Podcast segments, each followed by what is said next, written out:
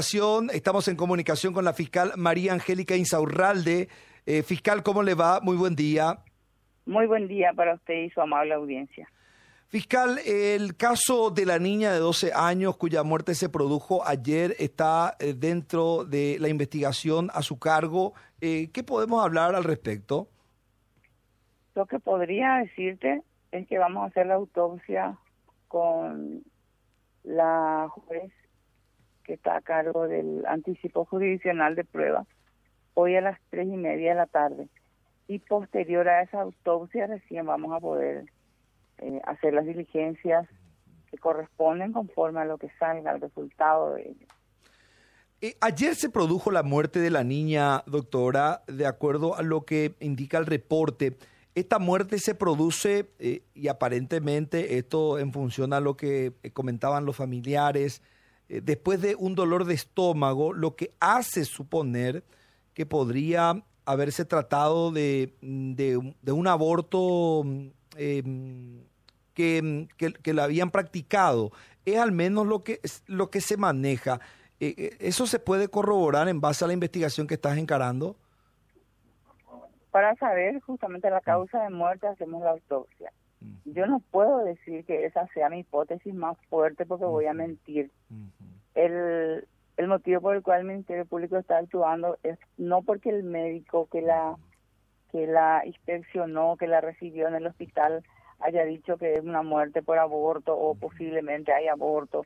No, nosotros estamos, o sea, el Ministerio Público actuó porque después de tener el cuerpo en la morgue, el cuerpito, Vino una de las tías y dijo que la pancita estaba un poco mm. grande y perdía sangre. Entonces ella dijo que eh, esto a lo mejor fue un aborto, porque la panza está grande, pero la niña no es una chica desnutrida. Es una chica bien desarrolladita, bien, eh, digamos... Eh, rellenita. Sí, rellenita, exactamente.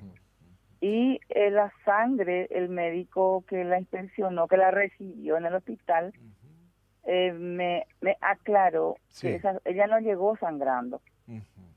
No es que ella tenía hemorragia ni nada, sino que posterior a la muerte, y eso puede ser causa de una septicemia. Y la septicemia también eh, puede ser causa de, otras enfermedades, entonces yo no quiero adelantar más porque se trata de una niña.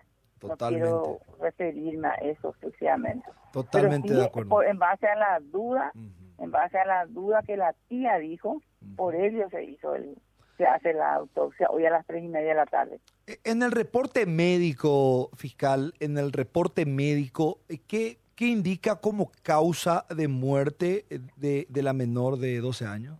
En realidad el médico ayer cuando llamó a recurrir al Ministerio Público había dicho que eh, muere por causa de una septicemia. Ella llegó con dolor de estómago y muere por septicemia.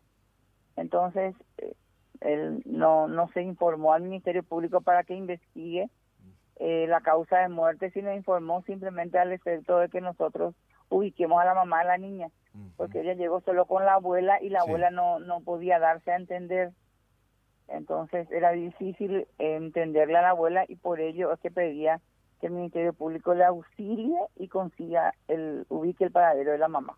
Finalmente se puede ubicar, se, pudo ubicar eh, eh, ese eso que estás comentando, doctora, se, le ubicó a la mamá, al papá. Y justamente por eso, ella no tiene papá, o sea que no mm. vive con el papá.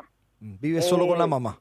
Vive con la mamá y la abuela. Mm. La mamá trabaja de lunes a viernes en una casa de familia y ella vive prácticamente con la abuela y una hermanita de ocho años. ¿Son de condición humilde? Sí, son de condición, de condición humilde. ¿Ella estaba escolarizada? Sí, sí, escolarizada. O sea, que llevaba una vida normal, por decirlo de alguna manera. Sí, y realmente dentro de la breve investigación que hicimos en estos momentos previo al, a la, previa a la autopsia, em, no encontramos nada anormal, digamos, dentro del ámbito familiar. Tampoco la asistencia de algún hombre cercano a la familia, o a la escuela o a ella nada hasta ahora. Ella, e, ¿Ellos viven en una zona rural de Cacupé? De Atira. De Atira.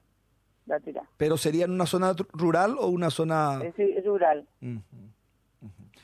Eh, ¿Cuándo se podría tener o cuándo tendría ese, ese informe, doctora? Eh, eh, cuando se hace una autopsia, generalmente el resultado se tiene enseguida o se tiene después de varios días. ¿Cómo es generalmente el operativo? A veces, después de un mes, depende, depende de las circunstancias. Pero sí estimo yo que por la experiencia los médicos hoy ya pueden saber si, si ella estaba gestante o no. Eso, eso yo creo que pueden saber enseguida. Entonces, por lo menos, hacia dónde va a ir mi investigación, eh, voy a tener claro ya hoy a partir de las 4, las, 5 aproximadamente, después de culminar la autopsia.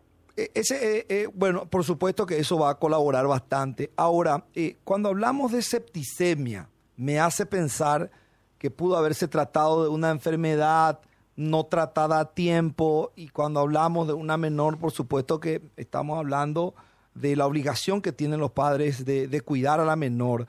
Em, eh, eh, eh, ¿Cuál es la visión que tenés respecto a eso, doctora?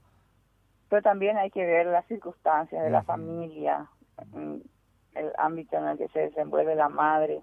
Muchos aspectos hay que tener en cuenta. No es imputar por imputar nomás o perseguir por perseguir. Pero sí tener en cuenta muchos aspectos. Fiscal María Angélica Insaurralde, muchas gracias por estos datos. Estamos atentos a las resultas de esta investigación, doctora. A las órdenes, yo en lo que pueda servirle. Hasta luego, la fiscal que se encarga del caso de la investigación de la muerte de una niña de 12 años.